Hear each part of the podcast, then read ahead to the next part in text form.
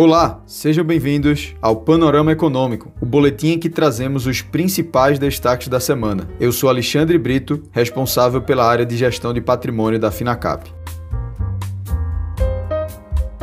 O Ibovespa pouco oscilou na semana e fechou estável na região dos 130 mil pontos. Na mesma linha, o câmbio registrou pouca oscilação no período e segue negociando na faixa dos R$ 5,00 por dólar. Embora o mercado não tenha tido oscilação expressiva na semana, a agenda política e econômica teve diversos fatos relevantes. O governo deve prorrogar por mais dois meses o auxílio emergencial para o combate aos efeitos econômicos da pandemia. O pagamento das novas parcelas será viabilizado com a edição de medida provisória abrindo crédito extraordinário extraordinário de cerca de 12 bilhões de reais e utilização de 7 bilhões de reais de sobra de recursos da rodada que termina em julho. Com isso, o auxílio, que terminaria em julho, será assegurado até setembro deste ano. Com o pagamento de mais duas parcelas, o envio da medida provisória para reconfigurar o Bolsa Família também será postergado. A ideia é que o fim do auxílio emergencial em setembro seja seguido do lançamento do novo programa, com valor médio que poderá saltar dos atuais 190 reais para 250 reais, além de novas regras e benefícios associados a um público maior. Diferente do Ibovespa e do câmbio, os juros experimentaram estresse em suas cotações nessa semana. A inflação, medida pelo IPCA, subiu 0,83% em maio, acumulando alta de 8,05 0,6% em 12 meses. É o nível mais elevado desde setembro de 2016 e muito superior ao teto da meta deste ano, de 5,25%. Foi a maior variação para um mês de maio desde 1996. O reflexo da inflação impactou o mercado de juros, que precifica uma taxa Selic para o fim de 2021 em torno de 6,5% a 6,75%.